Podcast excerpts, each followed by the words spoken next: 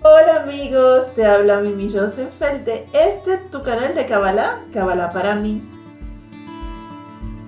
Hoy nuestro podcast nos lleva a Secretos del Zohar, parte 1.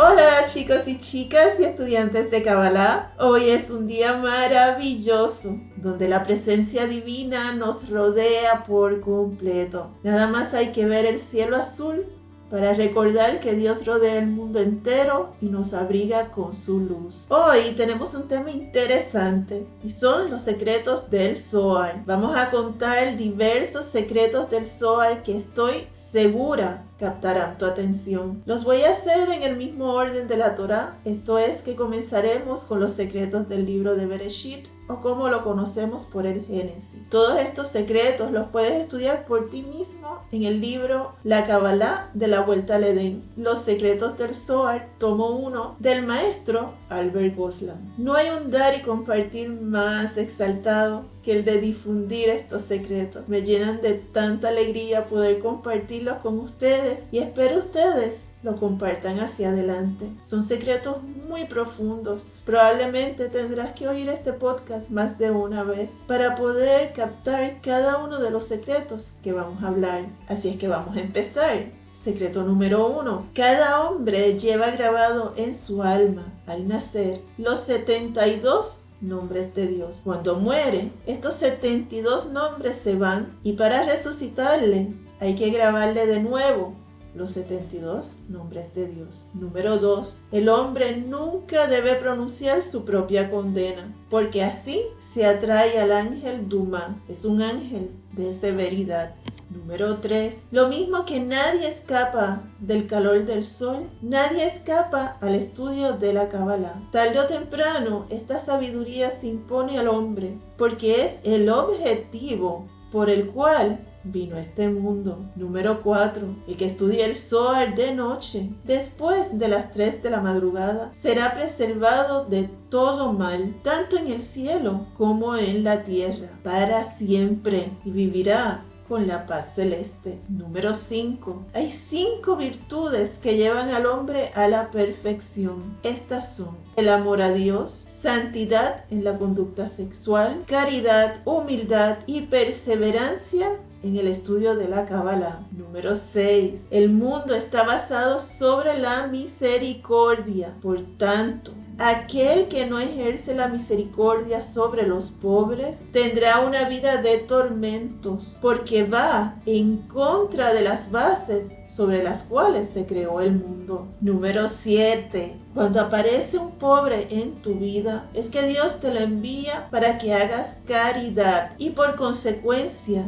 adquieras un mérito sobre el cual el Creador se apoya para enviarte de manera justificada una gran bendición. Número 8. La persona que se consagra al estudio de la Kabbalah no teme a nada, ni a los seres celestes, ni los seres terrestres, ni cualquier maldición que agobia a los seres humanos. Número 9. Hay dos razones por las que podemos tener temor a Dios. Y una de ellas nos hace tropezar. Esto es que no es buena para nosotros. Y la otra nos llena de bendición. Cuando el temor a Dios es cuando lo tenemos para conservar la vida de los hijos, para no tener sufrimientos o para no perder dinero. Todas estas son las razones equivocadas. Las razones correctas es cuando nuestro temor a Dios es porque Dios es grande y todopoderoso. Y segundo, porque es la raíz de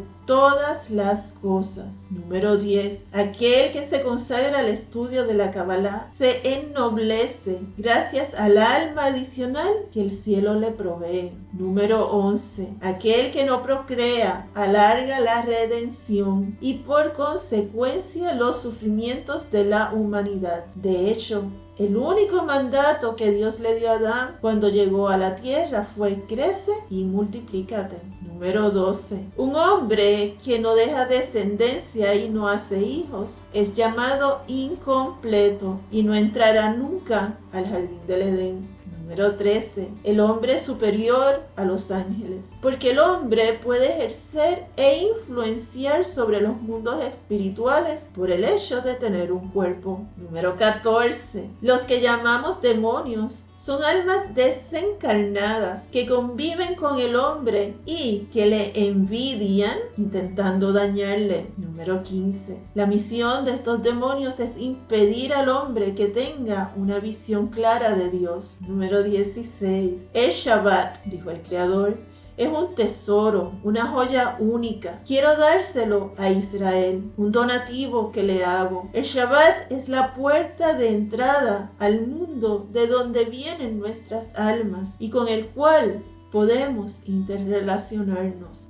número 17. Cuando se dice que Eva viene de la costilla de Adán, es una alegoría para decir que el hombre es un híbrido entre un ser humano terrestre y un ser celestial. Número 18. El árbol del conocimiento del bien y el mal es el cuerpo. Número 19. Los pecados que contiene el árbol del conocimiento del bien y el mal son la idolatría, el asesinato, el incesto y el adulterio. Número 20. El castigo del pecado original, que fue vestirse de un cuerpo físico, fue de disfrutar solo de placeres del cuerpo, pero nunca de los placeres del alma. Número 21.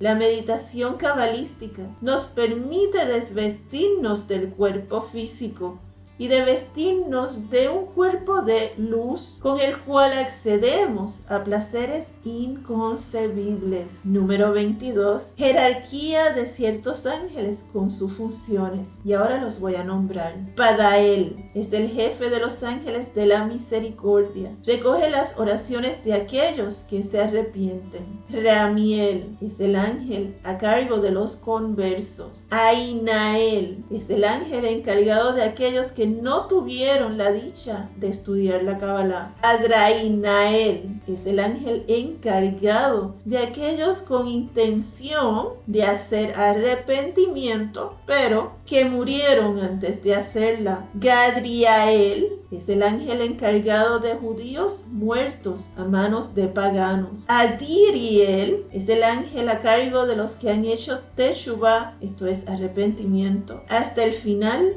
de sus días. Mijael, jefe de cientos de miles de ángeles, ángeles encargados de detectar a los cabalistas y de iluminarlos. Y seguimos con los secretos. El secreto número 23. El ángel acusador quiere mancillar la pureza del hombre. Número 24. Cuando los ángeles adquieren un cuerpo, ya no pueden quitárselo. Número 25. Los ángeles pueden transformarse de diferentes maneras. Pueden adoptar formas humanas y pueden inclusive adoptar formas extraterrestres e impresionar a los humanos. Número 26. La obra por la cual el hombre merecerá disfrutar de la luz celeste es el estudio de la Kabbalah. Dicho hombre tendrá tanto mérito como si hubiera creado el mundo. Número 27. Cada vez que el hombre practica el onanismo, esto es la pérdida de semen, el Creador se arrepiente de haberlo creado, porque de esa manera el hombre alimenta y da la fuerza de su simiente